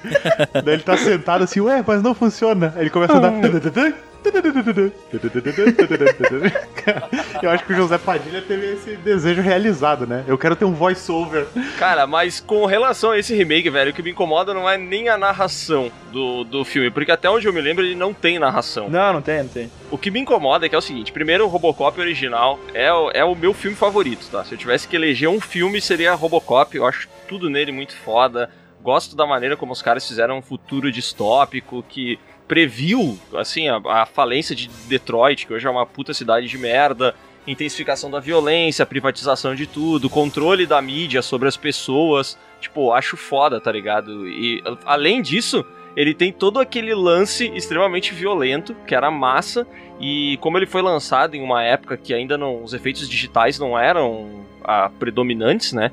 Ele tem toda a parada da armadura do Robocop ser, porra, ser muito foda, ela é real, tá ligado? Não tem efeito digital nenhum. O cara levava 10 horas pra botar aquela tranqueira daquela armadura. E, além disso. O Robocop usava Raider, cara. Exatamente, velho. E além disso, ele tem uma das melhores taglines do cinema, cara, que é Part Man, Part Machine. All Cop. Tipo assim, meu, entendeu, velho? Parte homem, parte máquina e é tira por inteiro. Que é tira, né? Nos anos 80 todo mundo era tira, Tira. não era policial. E pra mim o remake estragou tudo, velho. É, a parada do filme original é que tinha esse Murphy, que era um policial. Cara, um cara de boa, um cara que vive a vida dele, até que ele sofre um atentado, leva um monte de tiro, se ferra por completo, e daí os caras têm um plano de instalar nele uma nova tecnologia que vai transformar ele numa máquina, um ciborgue. Só que ele vai ser um policial ainda, um policial fodão. E cara, o filme é maravilhoso porque o Paul Verhoeven, que é o diretor do filme, colocou um subtexto de humor negro e que nem o Léo falou, essa crítica a várias coisas de é, supercorporações e a, tipo, a tecnologia vai avançando, tu não sabe como lidar com ela. E o novo filme, ele é tipo um ninja, né, cara? Ele é um robô ninja que mata outras pessoas e deu. Ah, cara, eu vou te falar que eu, eu assisti o remake, só que eu meio que não lembro direito, mas eu não lembro de ter achado tão ruim assim, saca? Eu gosto também do original bastante, eu gosto... Bah, me incomodava muito ver ele sem o capacete, cara. Puta, me incomodava, aquilo é cara. foda, cara. Aquilo é muito bem feito. Que a maquiagem é feita de um jeito que parece que a parte de trás da cabeça realmente é menor, sabe? Porque é, um, é, de- é feito de metal, né? Então a pele vem por cima do, do, do- daquele, daquele exoesqueleto de, de robô, assim. Cara, é muito foda aquela maquiagem. É muito demais. Eu, eu não lembro direito do primeiro, eu lembro dos, de todos, assim, meio junto. Eu lembro que tinha aquele gurizinho lá que era drogado, que fazia um monte de merda. Eu lembro do vilão que não conseguia descer a escada. Lembra disso? Ah, o, como é que é o nome do robô mesmo? Do robozinho? O Ed 209. É, aquele. Quando ele vai subir a escada, tem um stop motion to- tosquíssimo dele caindo, né? Ah, é legal, cara, é legal, eu curto, velho. Cara, o problema desse novo filme do Robocop é que, tipo assim, ele reaproveita a história do, do Murphy e tal. Só que, meu, ele perdeu tudo que o original tinha de foda, tá ligado? Ele perdeu a sátira, ele perdeu a genialidade do final do Robocop, porque o final do Robocop original é muito foda, né? Porque ele tem a principal diretriz do, do Robocop é você não mata humanos. Foda-se o que acontecer, você não mata humanos e você não mata os, os funcionários da OCP Aham. tá ligado? E daí ele, puta, não posso matar funcionários da OCP, não posso matar funcionários da OCP, e no fim das contas, É os caras demitem É. um funcionário da OCP e daí ele mete bala no cara, né? Tipo, You're isso é muito bom, tá ligado?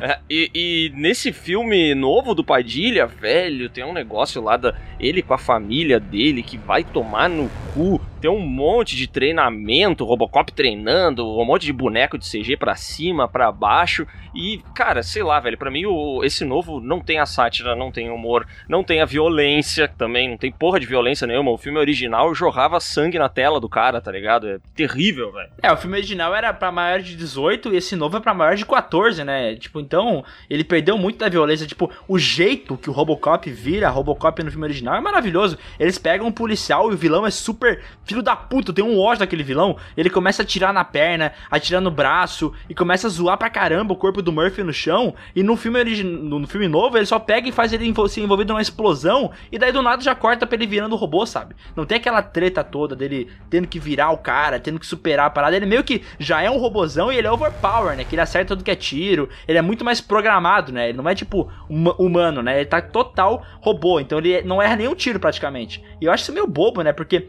o, a- o lance do filme original é essa dualidade dele ser robô, dele ser humano, dele ter que lutar contra isso. E cara, no novo filme eles meio que dão uma cagada. E no final do filme, quando ele tem que matar lá o dono da, da OCP, que nesse filme é quem? É o, Bill- é o, o Batman lá, como é que é o nome dele? Ai, o. Adam Ai, West. caralho. Não. Não, o, o Birdman. É o Birdman. como é que é? O Michael Keaton. É. Michael Keaton. Nesse filme novo, o vilão é o Michael Keaton. E daí, tipo, ele não quer matar o Michael Keaton, mas ao mesmo tempo ele tenta usar a força humana. Dele consegue virar a pistolinha, faz uma força na mão e pau, dá um tiro no bicho, sabe? É meio É, que. tipo, na- é o amor que faz ele conseguir vencer a parada, né? É, cara, é muito ruim isso. Pelo amor de Deus. Esse filme aqui, ele não é podre. Que nem o Sescon falou, ele não, ele não lembra. As pessoas não lembram dele ser um filme muito ruim. Aliás, elas não lembram desse filme. Esse é o problema dele, né? Que ele é um Esquecível. filme mega esquecível, ele não tem nada de memorável além da, da armadura preta do Robocop, que só se falou sobre isso quando o filme lançou, tipo, ai meu Deus, o Robocop tá de preto. Ai meu Deus, o Robocop tá de preto. E aí eles dão uma justificativa lá pro Robocop tá de preto e tal, mas pau no cu do Padilha também, caguei pra essa justificativa, odeio esse filme, velho. É, desde então eu sou um cara muito pessimista aí com o José Padilha. Meio youtuber, meio podcaster, pistola por inteiro, Leonardo.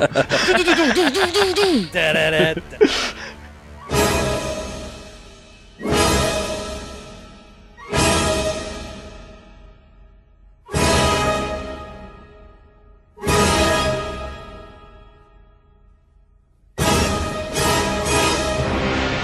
uso da trilha no novo filme é uma merda, velho. Porque a trilha do Robocop é tipo a trilha do Exterminador do Futuro, entendeu? Ela é uma trilha muito boa, velho. Tu tem que saber usar ela. E aí, nesse novo filme do Robocop, o José Padilha trouxe o brother dele que fez a trilha dos Tropa de Elite. E aí o cara, tipo, porra, ele precisava fazer as músicas dele, entendeu? As músicas novas, é, ele precisava fazer a música nova, tá ligado? Aí ele bota a trilha do Robocop, tipo, com 8 minutos de filme, e na hora que dá uma putação, tá tocando uma música genérica que ele gravou na casa dele com um violão e um bongô. Porra, vai tomar no cu. Pô, tem uma coisa no filme original que eu nunca entendi, cara. Até vi isso já, o, o Afonso Solano falou em um podcast, que no final do filme, o cara olha pra ele e fala assim, Hey kid, what's your name? Tipo, ei que- criança, qual é o seu nome? E daí ele fala, Murphy, né, que é o nome dele. Daí fecha o letter em cima dele escrito, Robocop.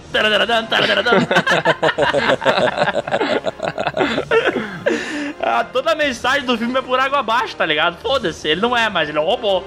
Ah, cara, mas é que eu acho também que é, talvez esse aí caia no mesmo problema de todos os outros que eu falei, de filmes que são muito marcantes.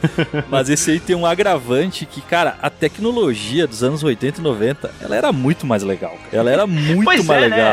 Tanto é que a primeira armadura desse novo filme do Robocop é bem mais legal, né? Que ela é prateada, ela é meio parecida com a armadura original e tal. Mas depois que ele bota a roupa preta, daí vai por água abaixo. É. E aí agora, hoje tem muita inteligência artificial e tal, então as coisas têm que ser muito, sei lá, cara, muito automatizado, tudo é muito certinho. E naquela época não, cara, era, sei lá, eles, eles pegaram, pegavam uma coisa que existia, tipo, um videocassete, e eles faziam um videocassete muito maior, saca? Com várias fitas tu botar. Aham. Uma televisão de tubo gigantesca, né? Exato. Não, mas uma coisa desse novo filme que eu acho legal, cara, é que na hora que eles abrem pra ver como é que é a Robocop por dentro, aparece tipo assim, que ele só tem o pulmão ainda e o esôfago, sei lá, o resto é tudo robô. Cara, essa cena é foda. Essa Essa, cena é cena, é foda foda. Essa cena lembra o filme original, lembra aquele incômodo que a cabeça do Murphy causava. Nessa cena tem isso, né? Só que é só essa cena, velho. E, e, cara, esse filme tem um lance muito escroto. O pendrive. Robocop fica com uma mão. Uma mão dele fica, tipo, Humana, sem né? ser robô, né? É. Fica a mão humana, que é pra, porra, ele tem aquele lado humano e tal. E daí tem um momento do filme que ele aperta a mão de um cara e ele usa a porra da mão de robô, velho. Vai tomar no cu, então não bota uma mão humana se ele vai usar a mão de robô pra apertar a mão dos caras. Ai, Cara, cara. fico louco com isso, velho. Ele que enfia essa mão no rabo dele. Ou faz um high five só, né? velho?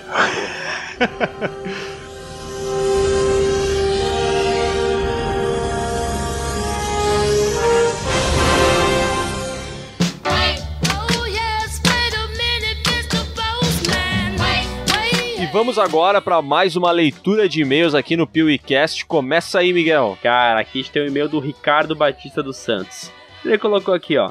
Bom, já que vocês já fizeram filmes que todo mundo gosta, mas vocês odeiam, o que acham de fazer filmes que todo mundo odeia, mas vocês gostam? Putz, mais um PeeWeeCast pra gente falar sobre Velozes e Furiosos Tokyo Drift, é isso? Eu, eu até ia falar, mas é que eu já falei tantas vezes, acho que tá irritando já, né? Ah, não, mas é que o Velozes e Furiosos são os filmes que, na verdade, é o filme que todo mundo gosta, não é? É, todo mundo gosta dessa porra, não é? Tipo, ninguém odeia. Eu odeio. Eu não tô afim de falar de Desafio em Tóquio de novo, mas, cara, A Vingança do Sith é um Star Wars que eu adoro, eu acho sensacional. E os fãs chiitas da série clássica não conseguem gostar, velho. Poxa, cara, esse filme é bem massa. Sabe qual outro que eu gostaria de falar? Hum. Juiz Dredd, mas aquele lá do Sylvester Stallone. Que não é melhor do que o novo do Carl Urban, mas que eu gosto, cara. Ward também é um filme bacana, né? Por que as pessoas odeiam tanto?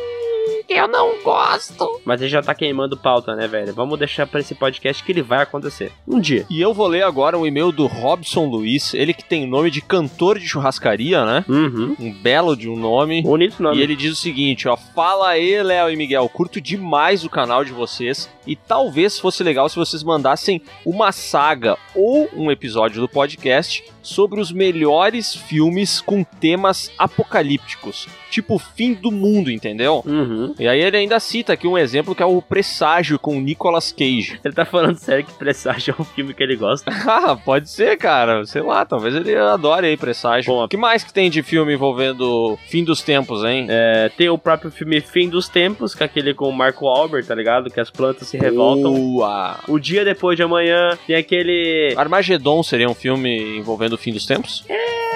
Pode ser, pode ser. Mais ou menos, mais ou menos, né? Mais ou menos. Tem aquele Fim dos Dias com o Arnold Schwarzenegger, que ele mata o diabo lá, lembra? Ah, sim, com certeza. Independence esse mesmo. Day, não é também? Dá pra se dizer que sim. E cara, no, no mesmo ano do Armageddon teve um outro, né? Que é Impacto Profundo, também envolve isso. Ah, sim, é o Armagedon genérico. Não, pô, é bom pra caralho, na viagem. Bom, se o mundo não acabar, a gente vai fazer isso algum dia. Boa. Mas esqueci de um, velho. Um filmão. 2012.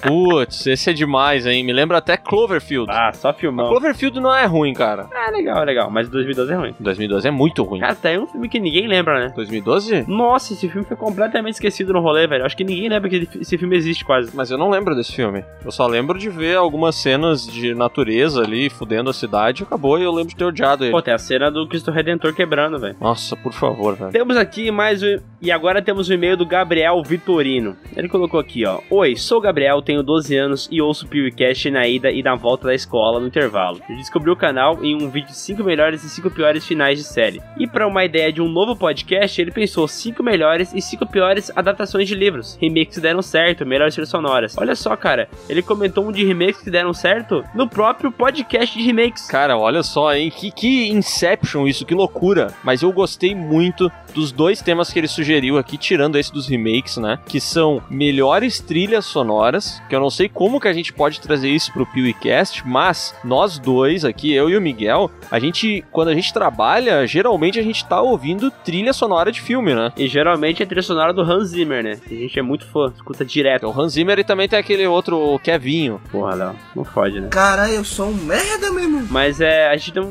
A gente, cara, eu não queria falar isso, sabe? Porque vai pegar mal pra um dos PewCasters. Mas tem um PewCaster que odeia trilha sonora. Ah, que nojo desse cara, né? Quer falar que é? Ih, já entreguei que é um homem. Ih! Ó, e aqui ele também falou sobre adaptações de livros. Que eu acho que cinco melhores e cinco piores caberia só em um vídeo, mas é muito difícil, né? Porque, assim, tudo saiu de algum livro, entendeu? Tem, tem muita história que saiu de livro. Mas daria pra fazer um podcast falando sobre essas adaptações, né? As que a gente gosta, as que a gente não gosta. É, talvez até do Stephen King, quando vê, né? Que é um cara, um cara que tem um milhão de obras adaptadas. Xiii!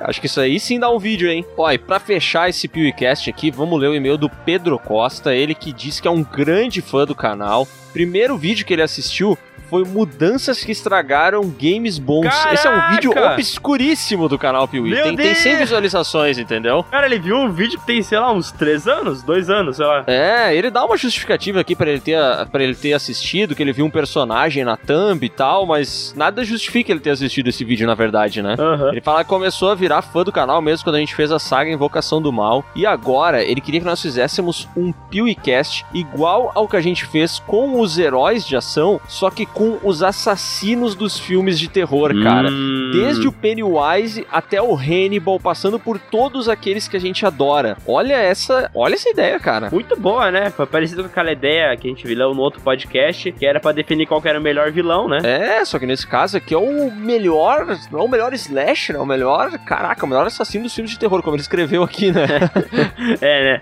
Ele colocou aqui que também queria uma saga do X-Men. E Pedro Costa, infelizmente isso não vai rolar. Mas, cara, tu botou aqui Saga Hannibal, já já. Ah, isso pode acontecer algum dia, né? E ele ainda falou aqui, ó, uma saga sobre todas as obras do Stephen King. Em formato de saga eu acho que não rola, mas alguma coisa sobre esse assunto a gente pode fazer, né? Se a gente fizesse uma saga com todos os filmes que o Stephen King tem, né? Cara, Acabou, vai ficar pra sempre. Não, é um loop eterno, né? Só quero fazer um comentário aqui que realmente a saga dos X-Men é uma coisa que a gente não quer fazer. Né, a gente já, já recebeu esse pedido várias vezes, mas se tem uma coisa que a gente não faria com amor é isso, né? Porque não dá, né, cara? Não, não dá. A gente não ia ter amor por isso, gente. E se você quer também ter seu e-mail lido aqui no PewCast, como é que faz, Léo? Envia uma mensagem agora mesmo, meu amigo, para podcast@canalpiuí.com.br e lembra de colocar no assunto alguma coisa que tenha a ver com o assunto. Boa. É pra isso que serve o assunto do e-mail, né? É, não bota e-mail sem assunto, porque se você botar e-mail sem assunto, a gente vai excluir ele. Não, não é a gente que vai escolher, né? É o nosso contratado que faz o leitura de e-mails, assim, que seleciona os Ah, e-mails. sim. É a equipe do canal Piuí aqui. É o Cláudio, né? Um abraço, gente. Um beijo. Bom final de semana. Fiquem na paz. Se cuidem!